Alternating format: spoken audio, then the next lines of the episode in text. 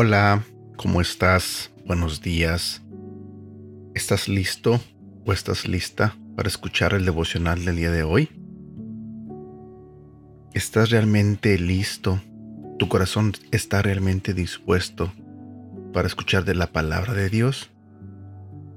Buenos días, mi nombre es Edgar y este es el devocional de Aprendiendo Juntos. El día de hoy quiero compartir contigo un devocional que se titula Gracia Infinita. Si vamos a la Biblia, en el libro de Efesios capítulo 1, versículo 7 nos dice, En quien tenemos redención por su sangre, el perdón de pecados según las riquezas de su gracia. Gracia, benevolencia, favor, regalo inmerecido, es uno de los aspectos más asombrosos y transformadores de la vida del carácter de Dios obrando en nuestro interior. ¡Qué regalo tan inmenso! Somos salvos por gracia. El énfasis no debe ponerse en lo que hagamos nosotros para obtener su atención, sino en lo que Él ha hecho a favor nuestro como regalo inmerecido a través de su Hijo Jesucristo. Desde el Edén, Dios ha elegido derramar gracia sobre nuestras vidas en lugar de ira y desprecio. A pesar de que una y otra vez, por alguna razón, hemos decidido por otros amores o placeres, una y otra vez Dios demuestra la profundidad de su deseo por nosotros, al darnos su misericordia. Para el desprevenido esto es escandaloso. Dios nos salva sin condición. En la historia del Hijo Pródigo, el padre dejó de lado el castigo que le correspondía cuando el hijo volvió arrepentido a casa, y en su lugar organizó una gran fiesta para que su hijo descarriado pudiera dimensionar el amor de su padre bondadoso. No le recriminó, no lo hizo trabajar y pagar por su redención. Inmediatamente le ofreció perdón gratuitamente en gracia. Leer Lucas capítulo 15 versículo 11 al 32. Y esto mismo es lo que Dios, tu Padre Celestial, te ofrece el día de hoy.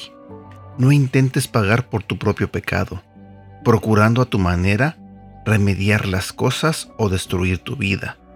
Vuelve a casa. Dios te perdonó aún antes de marcharte de su lado. Tal vez te preguntes, ¿y por qué Dios me ama de esta forma? Bueno, porque la gracia te da el beneficio de comprender e identificar qué hay de grandioso en ti y a la vez descubrir qué hay de feo u oscuro en ti. La gracia permite al final reconocer cuán necesitado eres de la bondad y la misericordia de Dios. Tal es la gracia de tu Padre Celestial que no hay una sola cosa entre tú y Él que ya no haya sido cubierta por la sangre de Jesús en el madero de la cruz. Versículo para recordar. Efesios capítulo 2, versículo 8 y 9. Ustedes han sido salvados porque aceptaron el amor de Dios. Ninguno de ustedes se ganó la salvación, sino que Dios se las regaló. La salvación de ustedes no es el resultado de sus propios esfuerzos. Por eso, nadie puede sentirse orgulloso. Si me permites, quiero leerte a la parábola del Hijo Pródigo.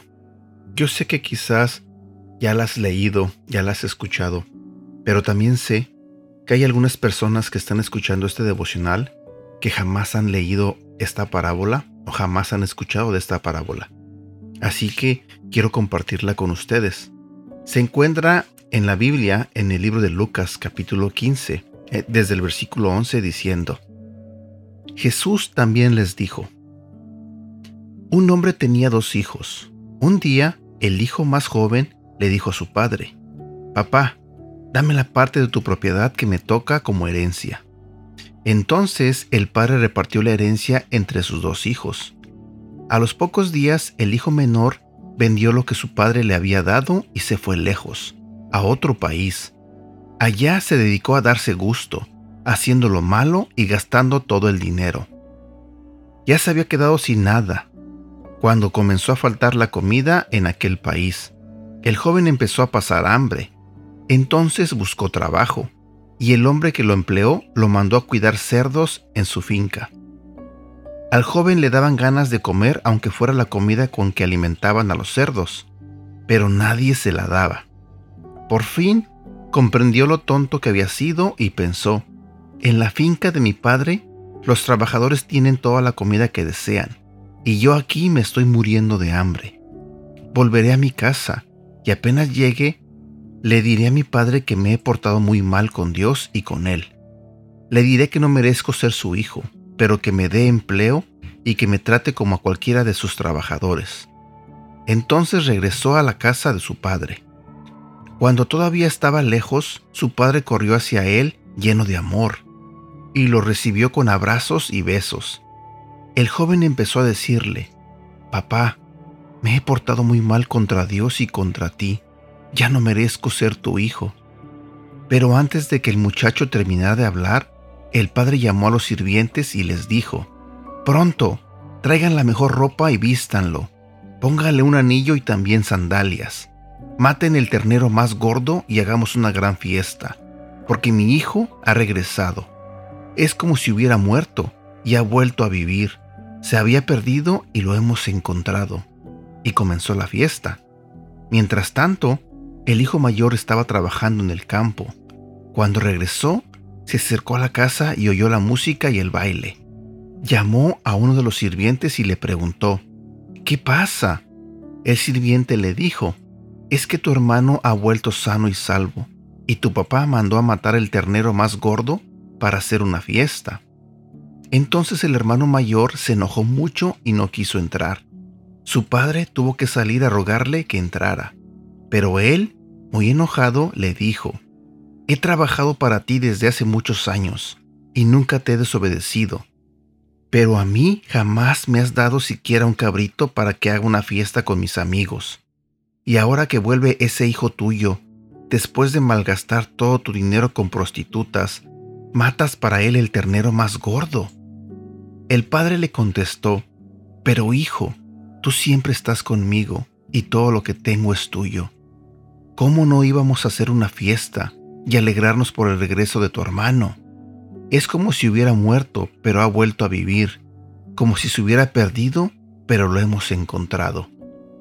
Esta parábola nos da el mensaje de que a veces nosotros también hemos sido como aquel hijo, que nos vamos y nos alejamos de Dios y hacemos nuestra voluntad, haciendo de nuestra vida un caos, cometiendo pecados por aquí y por allá.